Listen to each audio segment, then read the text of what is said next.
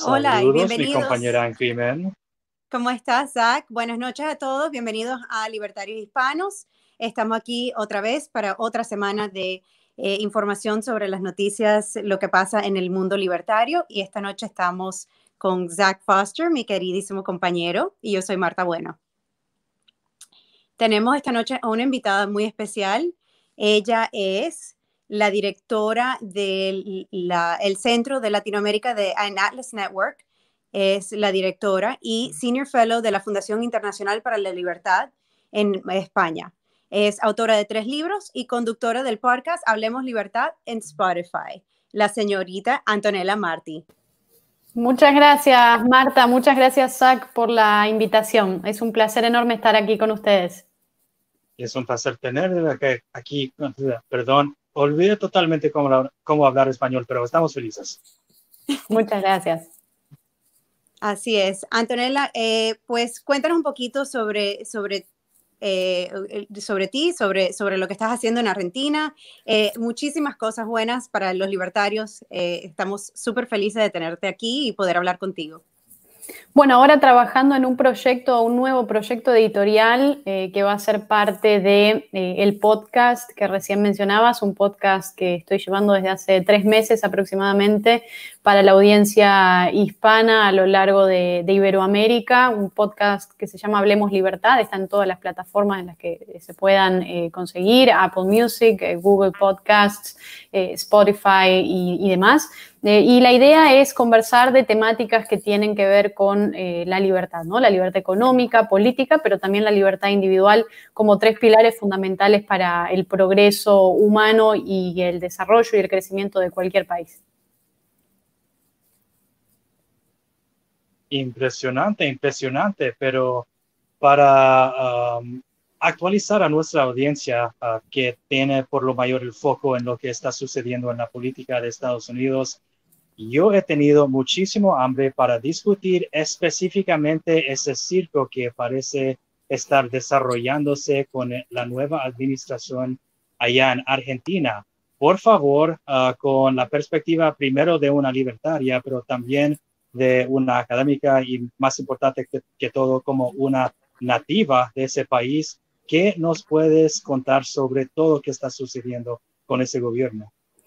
Bueno, la Argentina está en un proceso bastante complicado, pero esto no es algo nuevo, digamos. Venimos en, este, en esta crisis recurrente, en esta crisis constante desde hace muchas décadas, desde hace muchos años, más de 80, 90 años que venimos bajo las mismas ideas, bajo las mismas políticas de tener cada vez un Estado que crece, cada vez un Estado más grande y, bueno, evidentemente la, la crisis del COVID-19 y esta pandemia le ha servido mucho al gobierno del actual presidente Alberto Fernández, ¿no? perteneciente también al ala peronista, eh, ese gran cáncer para la Argentina que ha resultado ser el peronismo, que vino a, a, a, a corromper, ¿no? creo, de alguna manera la, la política y el escenario político de nuestro país, de la Argentina. Y hoy estamos ante esta crisis, ante este caos económico, político, social, digamos, donde no solamente tiene que ver con, con una crisis del COVID-19 que perfectamente y le sirvió mucho a Alberto Fernández esta, esta pandemia para implementar y recurrir al populismo, como también lo han hecho muchos este, gobernantes a lo largo de Iberoamérica, me atrevo a decir. Pero además de esto, venimos arrastrando una crisis estructural que tiene la Argentina desde hace ya, como bien les decía hace rato, desde hace mucho tiempo, desde hace muchas décadas, desde el siglo pasado. Y por supuesto, la economía, digamos, en la Argentina eh, va muy mal y va muy mal porque tenemos mucho Estado, porque tenemos al Estado interviniendo constantemente, eh, regulando constantemente, imponiendo burocracias recurrentemente. Digamos, la Argentina tiene una presión tributaria ciclópea, eh, digamos, descomunal prácticamente, con más de casi 170 impuestos, ¿no? Que, tenemos que pagar los argentinos y todo eso para pagar la fiesta política de un grupo de funcionarios y burócratas que tienen tomado el país, digamos, y que están muy tranquilos porque, claro, para el político es muy fácil y mucho más ahora en una situación de pandemia decirnos no trabajen, quédense en sus casas, cuídense de este virus, eh, vamos a cerrar los locales, vamos a estar en esta cuarentena eterna, ¿no? Que es un poco en lo que, lo que venimos. La Argentina no por nada tiene la cuarentena más larga del mundo al día de hoy.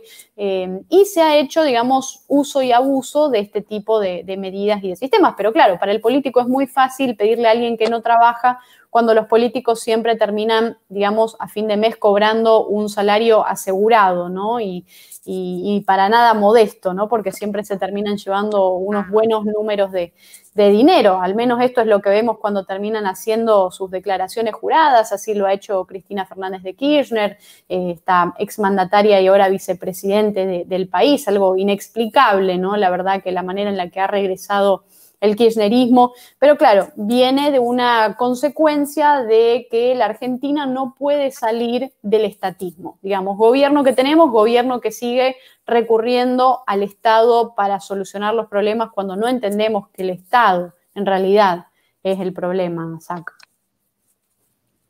Wow, un análisis bien profunda y bueno, yo quería saber más sobre ese tema específicamente porque varios ya, ya saben sobre mi activismo personal, no solo con libertarios venezolanos, pero diferentes gente, ah, personajes que podríamos llamarles guarimberos y, y, gente como esos tipos. Pero yo sé que esa administración específica, la actual de Fernández ah, y Kirchner también, han hecho muchísimo para ayudar a mantener a ese régimen criminal um, allá en Venezuela, cual también es actualmente básicamente un, cartel de drogas, el cartel de los soles, pero um, ya tenemos pruebas contundentes que um, este gobierno argentino ha ayudado a este régimen lavar dinero, les ha ayudado a esconder funcionarios buscados por Estados Unidos, les ha ayudado con préstamos y, todo tipo de, cosas, básicamente ayudándoles a, oxigenarles para que puedan mejor sobrevivir sobre toda la presión. Entonces, ah, es, es algo muy profundo saber que estos gobiernos ah, en el exterior estarían a, ayudar a sobrevivir a estos ah, regímenes criminales. Ahorita, como alguien quien entienda perfectamente el riesgo que gobiernos como el de Fernández uh, pose para el resto de la región, pero también como males más ancianos, así como el régimen de los, básicamente el mal más anciano de Latinoamérica, siendo libertaria también, ¿cómo podríamos resolver la grande diferencia entre la necesidad de hacer algo lo que estos gobiernos están haciendo a la gente de Latinoamérica y también el principio, el valor libertario de que los países no deben estar interviniendo en los países demás. ¿Cómo lo, lo resuelvamos? Mira, yo creo que diste, diste en el clavo en esto, Zach, porque es una situación bastante compleja y algo, algo nunca antes visto, al menos en el hemisferio, eh, lo que ha eh, en lo que ha terminado o en lo que ha degenerado eh, Venezuela. El caso venezolano es un caso muy peligroso, al menos para la seguridad eh, global, para la seguridad de todo el hemisferio. Y esto bien vos lo, remarcabas, ¿no? La presencia del eh, narcoterrorismo dentro de las propias Fuerzas Armadas, el propio cartel de los soles que tiene la misma eh, narcotiranía de Nicolás Maduro, Diosdado Cabello, Tarek El Aizami, todos estos personajes nefastos, ¿no? Que le hacen y le han hecho tanto daño a, la región. Es algo que, nos tiene que, dejar, digamos, muchas preguntas eh, y también llevándolo al caso cubano, digamos. ¿Cómo puede ser que en esto, y yo creo que acá los latinoamericanos tenemos que hacer un mea culpa de alguna forma, ¿no? ¿Cómo puede ser que hayamos estado conviviendo, eh, subsistiendo durante prácticamente 60 años con un régimen criminal como el que impera en la isla de Cuba? Digamos, y que nadie haya hecho nada al respecto, ¿no? Y al contrario, hemos visto en la, gestión anterior en los Estados Unidos como este, la administración de Barack Obama se acercó y tendió lazos con aquel eh, régimen criminal que representan los hermanos Castro en la isla de Cuba, ¿no? Pero yo creo que este es un aspecto muy importante, creo que son varias las las, los intentos o salidas que, tenemos que estar o empezar a probar. Hay muchas cosas que hasta el momento no se han intentado. Em, si bien Venezuela sigue cayendo constantemente en esta eh, cuestión de diálogo, de recurrir a eh, procesos de referéndum, de consultas, elecciones, digamos, todos procesos que se han probado desde la llegada del chavismo para poder sacar precisamente al chavismo del poder. Y nada de todo eso ha funcionado, absolutamente nada. ¿Por qué? Porque el régimen en Venezuela ha hecho lo que hace eh, todo sistema populista y autoritario a lo largo de la historia. Digamos, muchos llegan a través de la democracia, eso es cierto, y así le sucedió lamentablemente a eh, Venezuela. Y una vez que llegan al poder, que ganan las elecciones, terminan destruyendo esa maquinaria que los llevó y que los puso precisamente en el poder. Y así lo han hecho a lo largo de, Venezuela. El caso en Cuba es totalmente distinto, ¿no? Se asume, digamos, de una manera, un golpe, digamos, de, Estado en una situación bastante compleja que fue la revolución cubana de 1959, ¿no? El momento en el que eh, traemos a casa a América Latina las ideas de aquella revolución bolchevique, ¿no? Las ideas claramente marxistas. Em, pero acá son muchas cosas las que tenemos que replantearnos y preguntarnos si verdaderamente esta eh, constancia de ir a diálogos, de ir a referéndums, de ir a elecciones con un sistema narcocriminal van a funcionar o no. Yo creo que los hechos nos están demostrando que no son la salida. Em, yo creo que acá eh, es necesario, sí o sí, de la manera en la que, digamos, cada país pueda pensarlo o de la manera en que incluso, ese es otro problema también, tenés una oposición dentro de Venezuela que muchas veces le juega y le hace el juego al régimen y oxigena al régimen, ¿no? Eh, partidos políticos como lo son Voluntad Popular, Primero Justicia, eh, Acción Democrática, bueno, todos estos partidos políticos dinosaurio que también existen este, a lo largo de, la política y el escenario político venezolano, ¿no? Pero, digamos, muchos de ellos le han seguido el juego al, régimen, ¿no? Y esto por qué? Claramente porque hay muchos intereses, claramente porque hay muchos negocios, digamos, no por nada, más de dos décadas eh, un sistema como ese se mantiene en el poder como lo está haciendo hoy en día, ¿no? Em, digamos, ahí eh, la toma institucional, la manera en la que se han perdido las instituciones en Venezuela es realmente preocupante, ¿no? Y en Venezuela decían, nosotros no vamos a ser Cuba, y terminaron convirtiéndose prácticamente en una filial de Cuba, ¿no? Y lo mismo decimos hoy los argentinos, nosotros no vamos a ser Venezuela, pero ¿quién diría, no? Probablemente eh, en, algunos, en algunas décadas o quizás menos eh, podríamos llegar a una situación, quién sabe eh, si así de, compleja. Entonces creo que en esto tenemos que tener mucho cuidado, en América Latina tenemos que ser muy cuidadosos y empezar a tomar acción al respecto para que podamos sacarnos de una buena vez estas amenazas a la seguridad, a la república o a las ideas eh, de la sociedad libre en, en América Latina, Zach. Wow, eso es uh, otro análisis increíble. Yo tengo otra pregunta. Yo recuerdo que hace pocos años cuando AMLO se estaba jurando allá en, uh, el Distrito Federal de México, básicamente todos los diputados y congresistas opositores ya tenían planificado una manifestación allí en el juramento, específicamente cuando el anunciador, uh, el anunciador presentó a Maduro. Y eso fue el instante en que todos los funcionarios opositores mexicanos y, también muchos de, los trabajadores diplomáticos, los huéspedes, los visitantes, ellos también estaban gritando todos, dictador, dictador, y luego cuando AMLO estaba intentando de hacer su discurso de paja, seguían gritando, dictador, dictador. Entonces, ¿piensas que sería posible que la oposición en Argentina estaría disponible o tendría el coraje para hacer uh, una demostración de oposición como así o que básicamente todos son izquierdistas hoy? Bueno, mira, la situación en Argentina, al menos en el escenario político, es bastante distinta de, de lo que en algunos casos se puede ver en América Latina. Por un lado, nosotros tenemos este cáncer del que hablábamos recién, que es el peronismo, ¿no? que llega a la escena política el siglo pasado, en la década de los años 40, ¿no? con este personaje caudillo que es Juan Domingo Perón, ¿no? una persona eh, realmente nefasta, ¿no? que participa incluso de gobiernos de facto en la, en la Argentina y que, por supuesto, llega para dejar una impronta y una persona que también este, digamos, se nutre mucho del fascismo italiano, ¿no? Y de hecho Juan Domingo Perón se declara abiertamente un seguidor de Benito Mussolini, tiene varios encuentros con Benito Mussolini en Roma eh, y se declara, se declara, abiertamente un admirador de, este nefasto personaje, ¿no? Y empieza a implementar ciertas medidas que ve del fascismo en la eh, Argentina una vez que, claramente eh, llega al poder en la escena política de nuestro país, ¿no?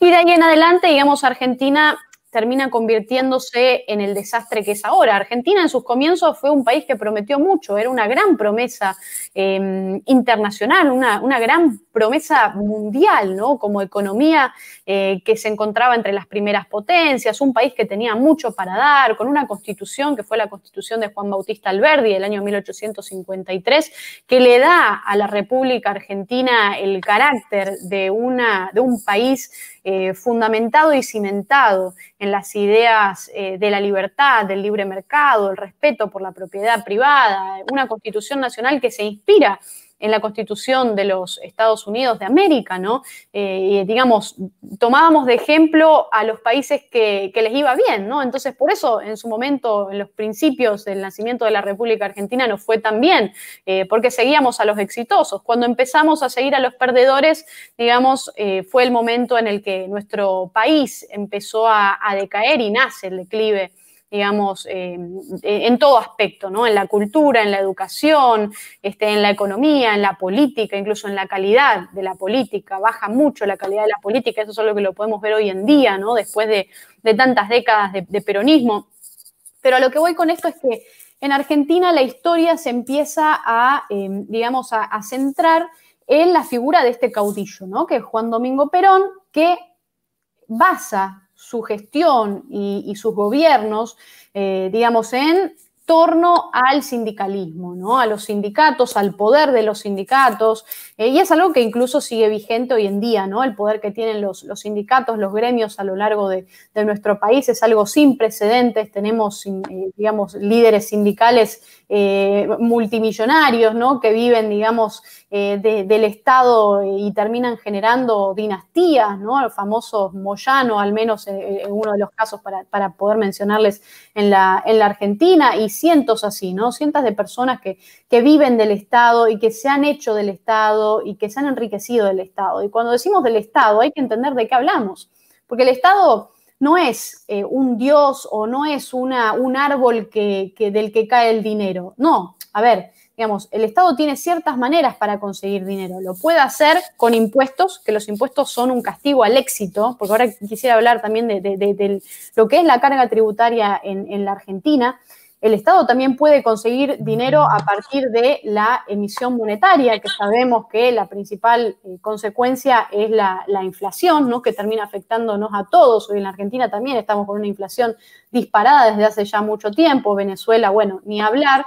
Este, y luego a partir y a través de la deuda, que también sabemos que no es nada buena y tenemos gobiernos que recurren a la deuda constantemente, ¿no? Entonces, no salimos de estos, de estos tres ejes. Eh, y, digamos, un gobierno puede conseguir dinero de ahí, no hay otra fuente. O sea, el gobierno no genera riquezas, porque no es la naturaleza de un gobierno generar riquezas. La idea del Estado empresario que tenemos en América Latina no existe es eh, incongruente, es ilógica, porque no está en la naturaleza del gobierno ser empresario, porque no tiene los mismos incentivos que tiene el sector privado, ¿no? A diferencia del sector estatal o el sector eh, público. Entonces, yo creo que al menos son muchos los problemas que, tenemos en la Argentina y venimos arrastrando el peronismo y hoy eh, la política en pleno 2020 sigue estando enmarcada en la idea del peronismo, si sos peronista o no, si seguís las ideas de Perón o no, digamos, de una persona del siglo pasado que siga teniendo tanta impronta y tanta fuerza y tanta vigencia en la política actual,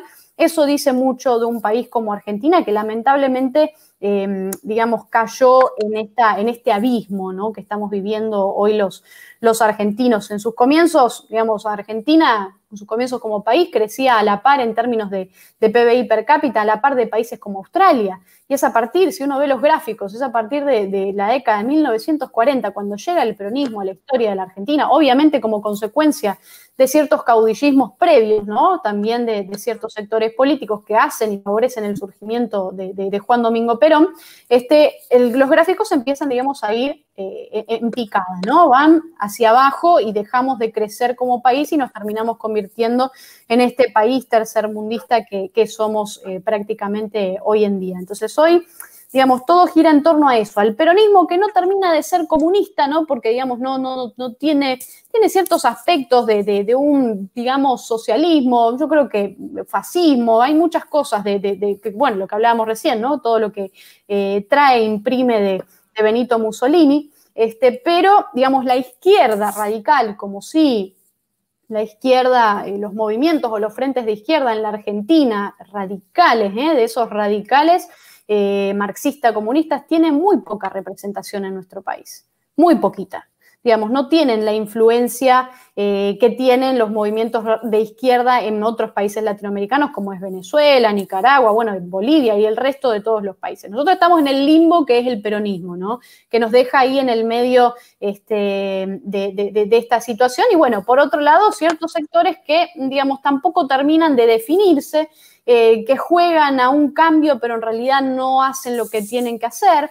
Eh, y que están muy confundidos y muy atraídos por la corrección política, ¿no? Lo que es políticamente correcto, entonces, eh, digamos, parece ser que achicar el tamaño del Estado no es algo que esté bien visto o algo que a la gente no le gusta, entonces siguen en esta política de aumentar subsidios, de aumentar los planes sociales, digamos, y esto lo hemos visto a lo largo de la historia. ¿Cuándo? Yo te pregunto, Zach, o te pregunto, Marta, o le pregunto al público, ¿cuándo hemos visto que un plan social haya funcionado, que un programa de subsidios haya funcionado?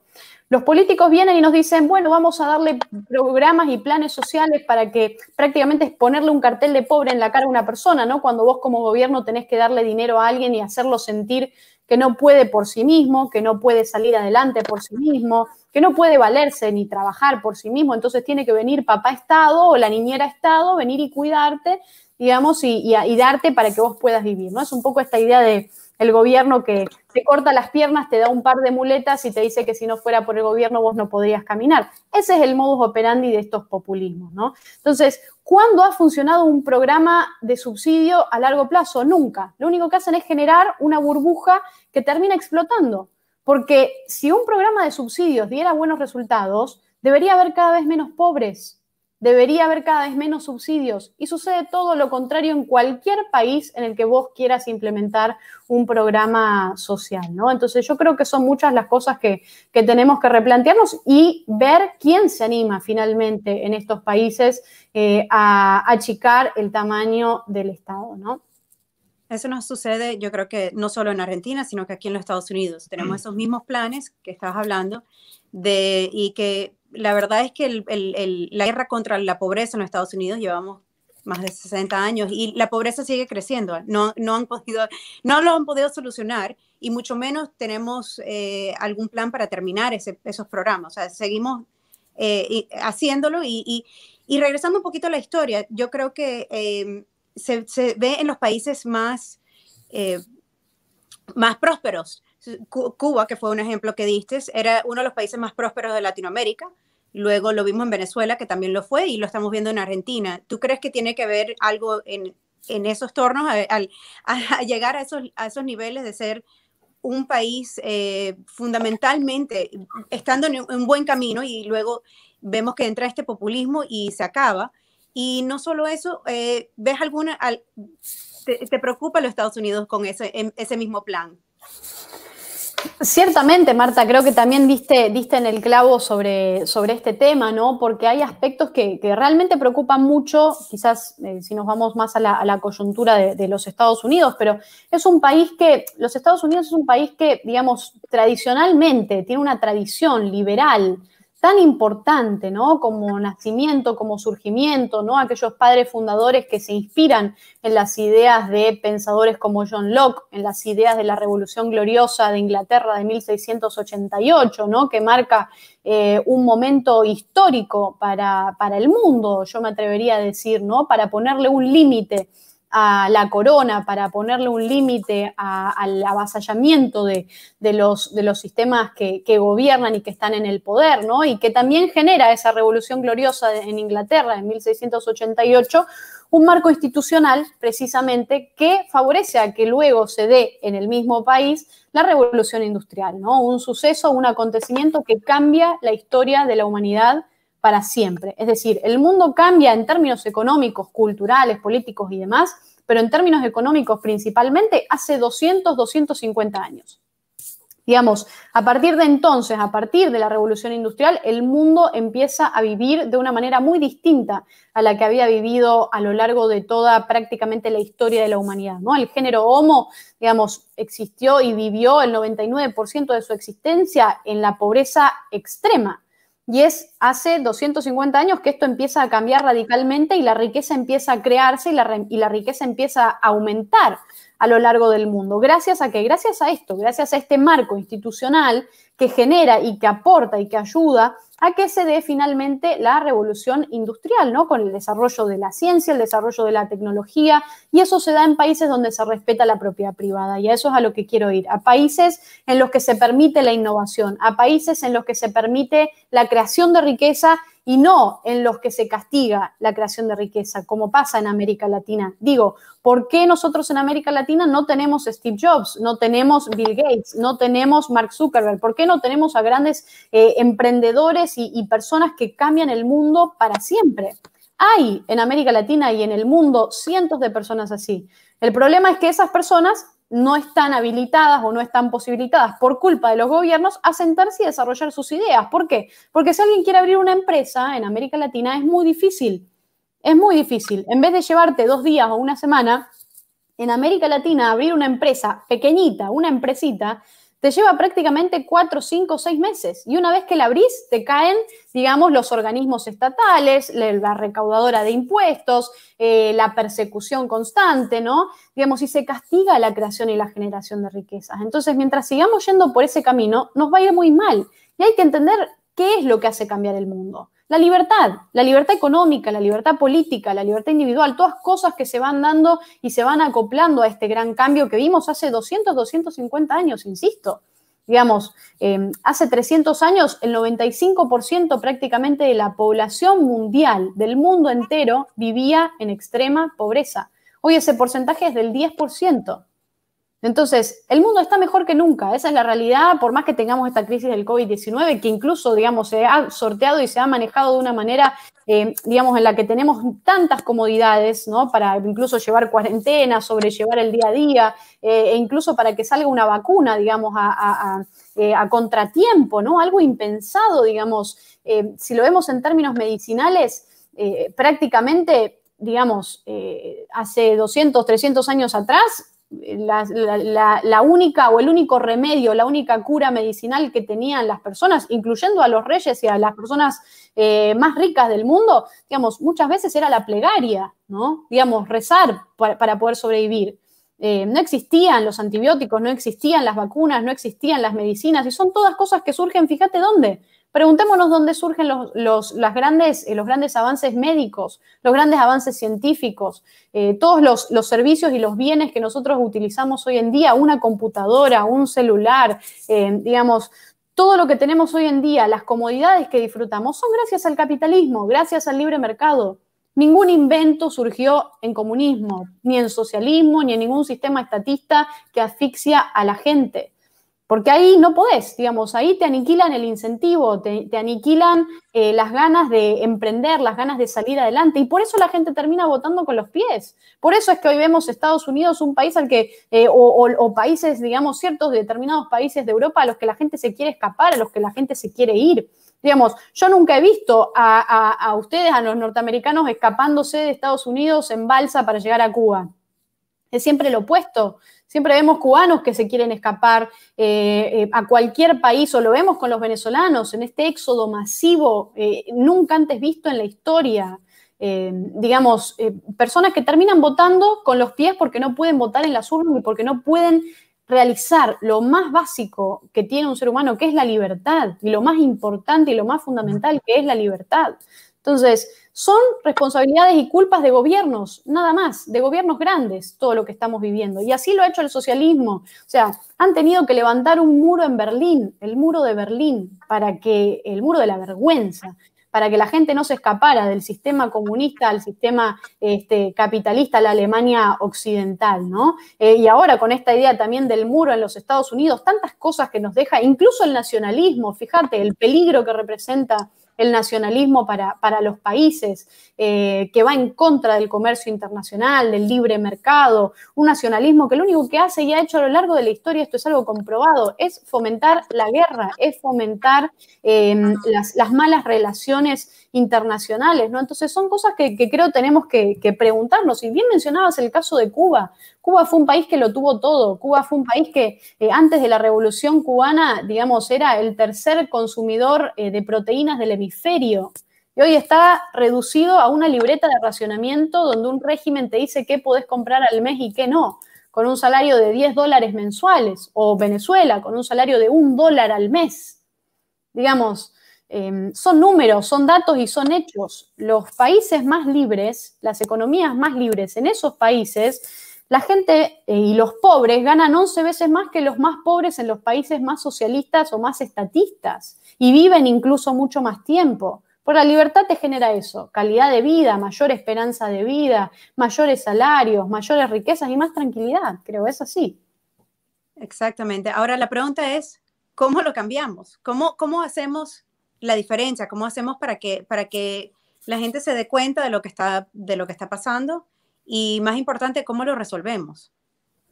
Bueno, yo creo que estas, estas son batallas y, luchas que hay que dar constantemente, por eso celebro mucho el trabajo que hacen ustedes, eh, Marta, Isaac eh, y todo el equipo eh, de libertarios este, hispanos a, favor de, difundir las, las, ideas que funcionan, ¿no? Porque al final del día son ideas que funcionan, la libertad funciona, la libertad ha funcionado siempre, no hay ningún momento o ningún caso a lo largo del mundo y de la historia de la humanidad en que la libertad no haya funcionado, porque la libertad funciona, eh, el capitalismo funciona y da buenos resultados, ¿no? Los mejores resultados están de nuestro lado en nuestras ideas, son hechos, son números y es algo irrefutable. ¿No? Eh, entonces, yo creo que hay que dar a conocer muchos aspectos, hay que derrumbar muchos mitos que hay en torno a las ideas, eh, a esta cultura del estatismo en América Latina y que hoy me preocupa mucho también de los Estados Unidos, ¿no? Eh, una, una, política, una contienda política en la que vemos a personajes que no son dignos de, al menos los dos que se presentan ahora y que están eh, lamentablemente los únicos, ¿no? Habilitados a, debatir, a más que nada a llevar adelante un circo, creo yo, eh, porque lo que hemos visto en el, debate presidencial entre el presidente Trump y, el candidato Biden eh, ha sido un circo lamentable, ¿no? ver cómo uno se habla por encima del otro, la pelea, el avasallamiento, digamos, con un Donald Trump que, digamos, no tiene modos ni tiene modales dignos de un presidente norteamericano y que creo que ensucia mucho a la tradición norteamericana de, las ideas de la libertad. Y con un Biden, por otro lado, que va en esa extrema izquierda y esas ideas también nefastas y lamentables eh, y que muchas veces no sabemos ni dónde está parado, ni él sabe dónde está parado, ni sabe qué está haciendo. Digamos, entonces es preocupante que, Estados Unidos también haya caído en este fenómeno del populismo, ¿no? Eh, entonces yo creo que hay que dar la batalla contra esto, hay que mostrarle a la gente que lo que importa es ser libre, lo que importa, digamos, em, digamos que la política no tiene que ser el día a día de, nuestras vidas, ¿no? Pensémoslo, pensémoslo en, países, digamos, los países nórdicos o países como Suiza, incluso, ¿por qué no? Digamos, países en los que la política o lo que suceda en la política no cambian el rumbo de tu vida, digamos, no, no interfieren en tus planes personales, profesionales, em, y donde uno no tiene que estar pendiente de las noticias, del noticiero, del periódico, a ver qué va a pasar, qué medida va a lanzar este populista eh, o qué va a decir este populista. Digamos, lo que necesitamos son gobiernos que nos dejen tranquilos, gobiernos que nos dejen en paz, que no molesten, eso es lo que necesitamos. Por eso el liberalismo, por eso el libertarianismo es la manera, es el camino, digamos. Esto está probado, y vuelvo a insistir, está probado con los números. Y lo que hay que hacer es esto, es seguir apostando por cambiar el rumbo de eh, las ideas, ¿no? Y siempre pongo el ejemplo de Argentina, porque es el ejemplo de todo lo que no hay que hacer. Digamos, Em, nuestra economía, eh, digamos, es, muy complicada, hoy es muy poco rentable, este, incluso sin tener en cuenta la, pandemia del COVID-19, o sea, es, muy poco rentable eh, y tenemos dificultades grandes como tienen muchos países de América Latina, pero en Argentina lo que decíamos antes, sindicatos muy poderosos, una política muy volátil, los controles de precios, el control de, divisas, eh, todas las formas de intervencionismo estatal que están constantemente eh, permeadas en el día a día de los, de los argentinos, ¿no? Y tantas empresas que hoy estamos viendo que hoy eh, se van, digamos, que se van del país, empresas multinacionales, empresas internacionales que, que dejan de operar en el país porque no es un país rentable y porque prácticamente no hay seguridad jurídica que es la base fundamental que, necesita cualquier país para, para salir adelante. Entonces, digo, que las empresas estén yendo de cualquier país es una señal, es una señal que tiene que preocuparnos mucho. Eh, digamos, que las empresas se quieran ir de un país tiene que ver con las reglas de juego que lamentablemente están desalientando este, el, desarrollo, el crecimiento del país, el crecimiento económico y que generan los, grandes problemas que fuimos acumulando a lo largo de, de décadas, ¿no? Desde el siglo pasado. Vuelvo a insistir, no tenemos seguridad jurídica. En América Latina ni en Argentina no hay Estado de Derecho, no hay incentivo para la creación y para la generación de riqueza. Eh, todo lo contrario, en Argentina y en América Latina se castiga al que quiere generar riqueza, se castiga al que quiere generar empleo productivo, al que quiere abrir una empresa, eh, al que quiere abrir una, pyme y dar trabajo. Eh, y mientras sigamos por ese camino, nos va a seguir yendo muy mal, nos va a seguir yendo como nos está yendo. En Argentina hay casi 170 impuestos. O sea, los argentinos tenemos que pagar 170 impuestos. Y ahora tenemos a digamos, funcionarios este, y congresistas que de ambos, de ambos, de todos lados de la política, ¿no? Que insisten en que hay que seguir eh, grabando más al, pueblo eh, argentino, ¿no? Con una presión tributaria impactante, colosal. Estamos rodeados de Estado, vivimos rodeados del Estado, el Estado nos tiene acorralados y es por eso que el país no avanza, por el Estado, el gran responsable del gran desastre que tenemos en, Argentina y, y en América Latina, ¿no? Un sector privado que además está eh, colapsado como consecuencia de esto, Marta, como consecuencia de un Estado que eh, prácticamente asfixia, ¿no? Entonces, son muchas cosas las que tenemos que, preguntarnos, pero América Latina yo creo que urgentemente necesita eh, volver a revitalizar al menos esa cultura del emprendimiento, la cultura del esfuerzo, la cultura del trabajo y hacer a un lado la cultura del subsidio, del estatismo y del populismo y dejar de creer en Mesías, dejar de creer y de fanatizarnos y endiosar a políticos. O sea, digamos, hoy parece ser que uno no puede ni siquiera hablar en contra de, Trump o que, digamos, porque si no le estás haciendo el juego al comunismo y a Biden, digamos, si, hay, si hay, hay, que poner las cosas sobre la mesa, hay que hacerlo, ¿no? Que los dos sean inviables significa que hay que decirlo. Eh, y además uno tiene la libertad de expresión de decirlo. vamos, a ver, estamos en pleno siglo XXI, 2020. Em, ¿Por qué? ¿Por qué tanto ataque cuando uno pone en la mesa eh, estas cuestiones? Cuando uno dice que no le gusta a ninguno de los dos.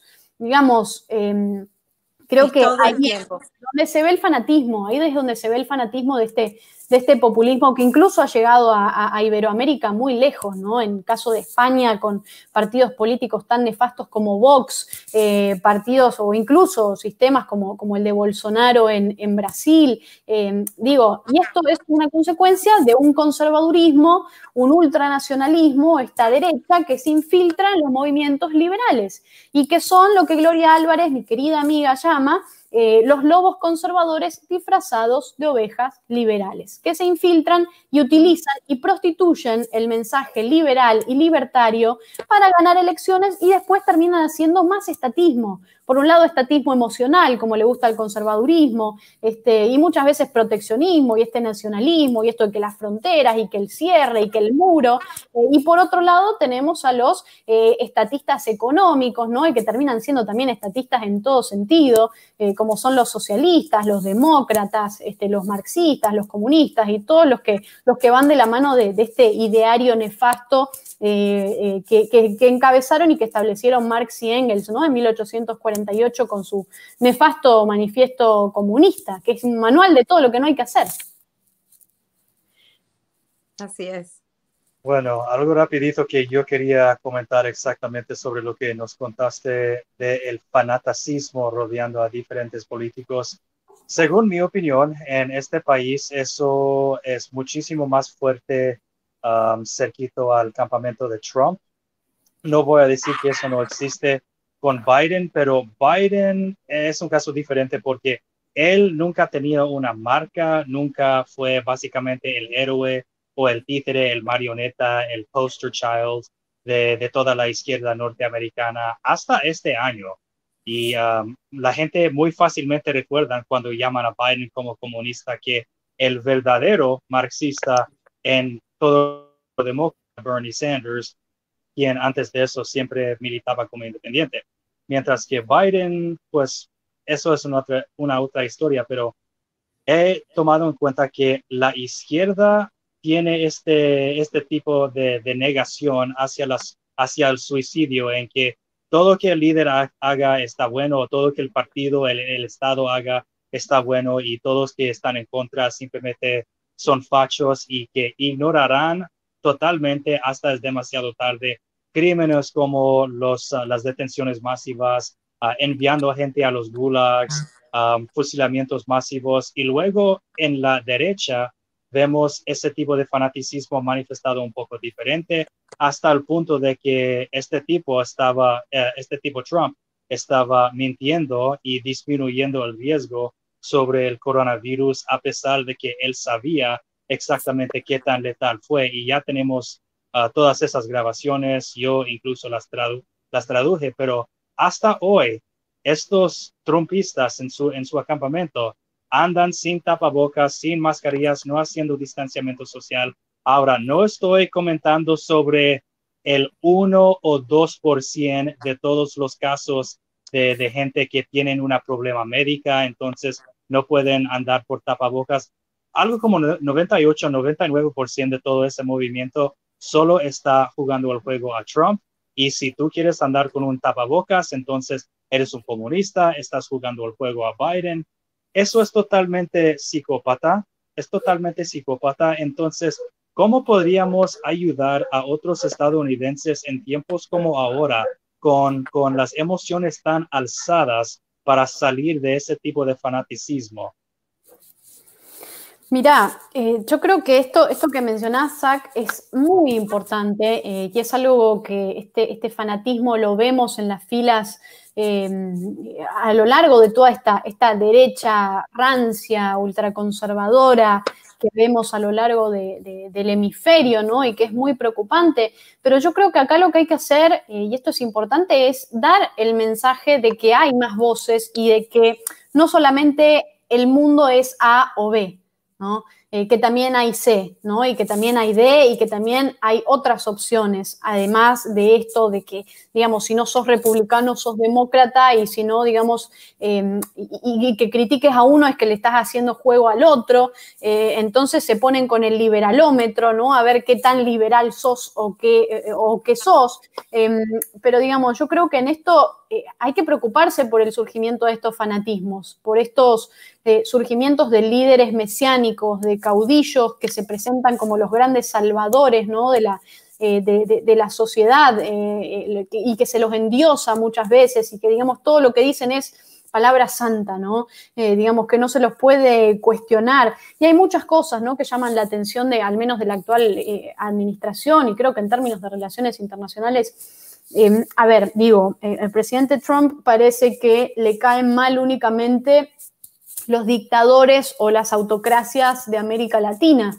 Digamos, porque con las del resto del mundo se sigue dando la mano, celebra reuniones, eh, digamos, eh, con Corea del Norte, con la dinastía Kim, eh, con Rusia, digamos, hay muchas cosas que, que, llaman la atención, ¿no? De tal vez esa, esa doble moral. Parece ser que el presidente Trump está bastante interesado en caerle bien a las autocracias del mundo y cuando se trata de América Latina, ahí sí se condena Em, la, dictadura y estos regímenes sanguinarios que efectivamente tenemos. Pero digo, eh, creo que, digamos, hay que, hay que atreverse a romper ese molde, eh, que tenemos en, al menos en nuestro continente, eh, y volver a retomar los principios fundamentales que cimentaron a un país tan próspero como los Estados Unidos y que durante mucho tiempo ha sido faro de las ideas de la libertad a lo largo de la historia. Yo creo que hay muchos valores y, muchas, y muchos aspectos para recuperar, em, recuperar la importancia del libre mercado, recuperar la importancia de por qué los Estados Unidos han logrado ser lo que son hoy en día, ¿no? Em, digamos, y es gracias a un sistema, digamos, económico y también político eh, que permitió el surgimiento de este Estado de Derecho, la idea del rule of law, la idea de, los check and balances, la idea de ponerle límites al gobernante.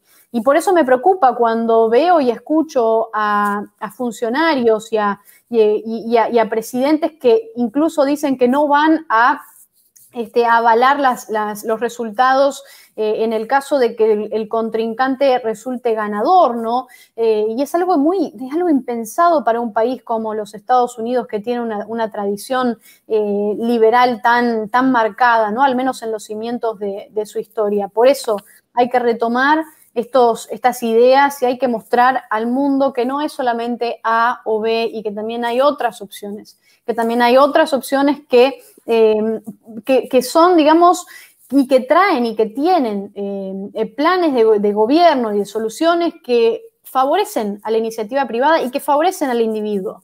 ¿Por qué? Porque quieren a un Estado cada vez más chico para que el grande sea el individuo. Y a eso es a lo que tenemos que apostar. No necesitamos más Estado leviatán, no necesitamos más Estados monstruosos y grandes, eh, ni a funcionarios que nos vigilen, que nos persigan, que nos digan qué hacer, que nos digan con qué moneda ahorrar, con qué no, eh, que nos endeuden, ¿no? Para, para seguir financiando esa fiesta política. Eh, de, tantos funcionarios que han vivido y, han, y se han hecho el dinero prácticamente de la política, que no tienen idea de lo que es sentarse detrás de un escritorio y manejar una empresa, digamos, en Argentina y en América Latina eso pasa mucho. Si uno pone a un político eh, o a un sindicalista a manejar una empresa privada, no aguanta ni dos minutos, eh, digamos, porque son personajes que están acostumbrados a recibir sin esfuerzo. Nuestro presidente Alberto Fernández hace muy poco dijo que él no cree en el mérito, que hay que abandonar la idea del mérito. Digamos, eh, y, si abandonamos la idea y el concepto tan fundamental que es el mérito,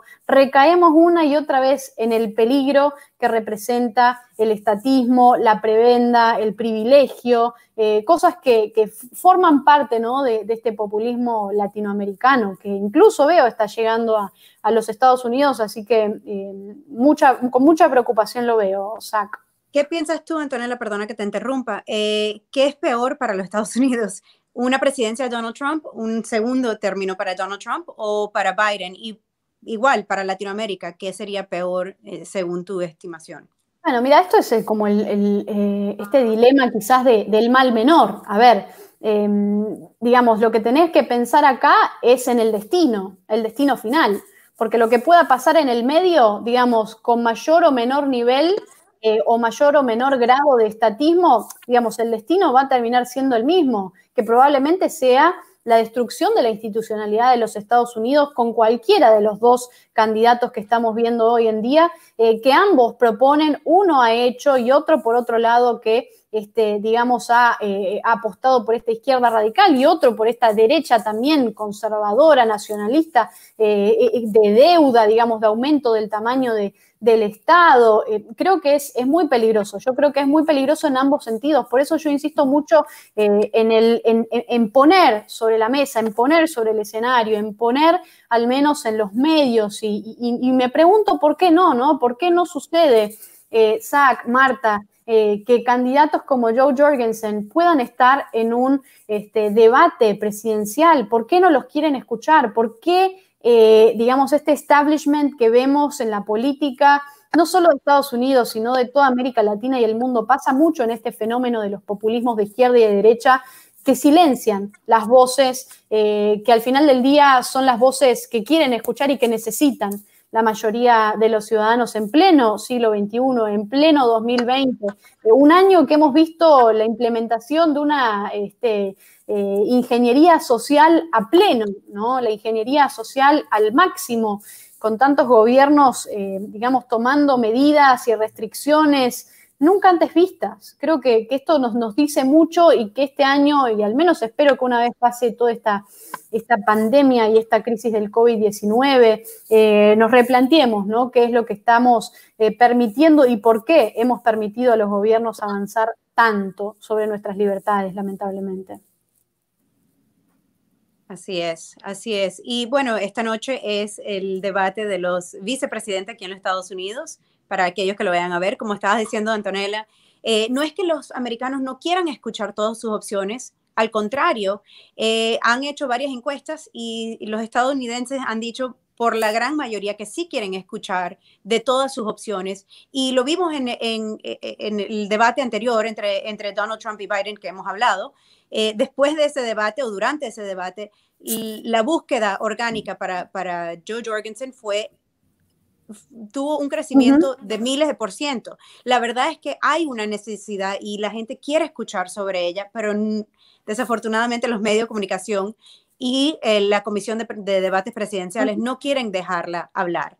Y por eso mismo es que nosotros estamos aquí, estamos haciendo esto, para poder eh, darle a entender a, a las personas que nos están viendo que hay otra opción, de que existe otra y es la doctora Jorgensen. Y eh, pues bueno, esta noche vamos a ver, por supuesto no van a dejar al candidato Spike Cohen entrar al debate, así que esta noche escucharemos de nuevo sobre solamente los dos candidatos y veremos si, si también buscarán, como hicieron eh, la semana pasada, si buscarán a, a, qué más hay, qué más existen en los Estados Unidos para votar por ella. Así es, Marta, así es. Esperaremos a ver qué sucede esta noche. Yo espero también un debate un poco más calmado, ¿no? Que, el debate presidencial. Eh, creo que en esto, al menos en los debates vicepresidenciales, digamos, hay muy poco que ganar y hay mucho que perder. Este, así que creo que ambos van a estar bastante, o al menos esperemos que estén bastante cordiales, ¿no?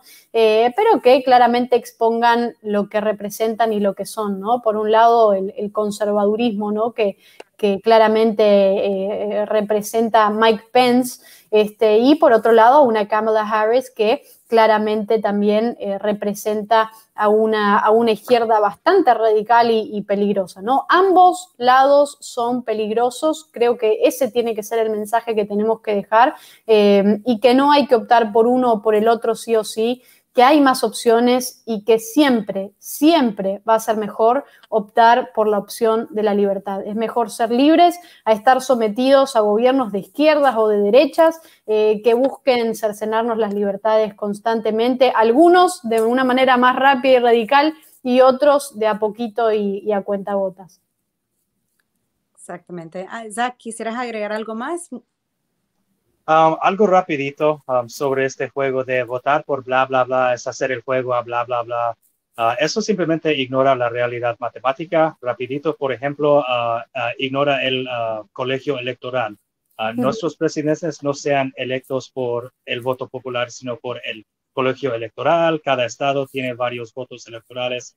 En mi California nativo, por ejemplo, somos casi 50% demócrata y menos que 25% republicano. Ese quiere decir que cada, cada uno republicano podría votar en todo el estado de California. A pesar de todo, todos estos votos electorales se van a Biden porque este estado es un estado azul. Allá en Alabama, 52% republicano, 30% demócrata. Donald Trump ganará ese estado.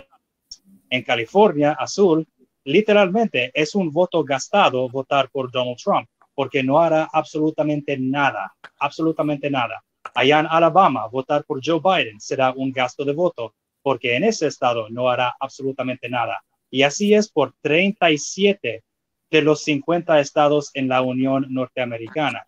Entonces, yo recomiendo a todos en esos 37 estados que no, no tiren sus votos, no gasten sus votos. En esos 37 estados podrías votar por partidos terceros, aumentar sus votos, ayudarles a conseguir ese financiamiento que los dos grandes partidos reciben para acabar con ese sistema o si quieran, entonces podrían votar por Trump o Biden y por supuesto gastar sus votos.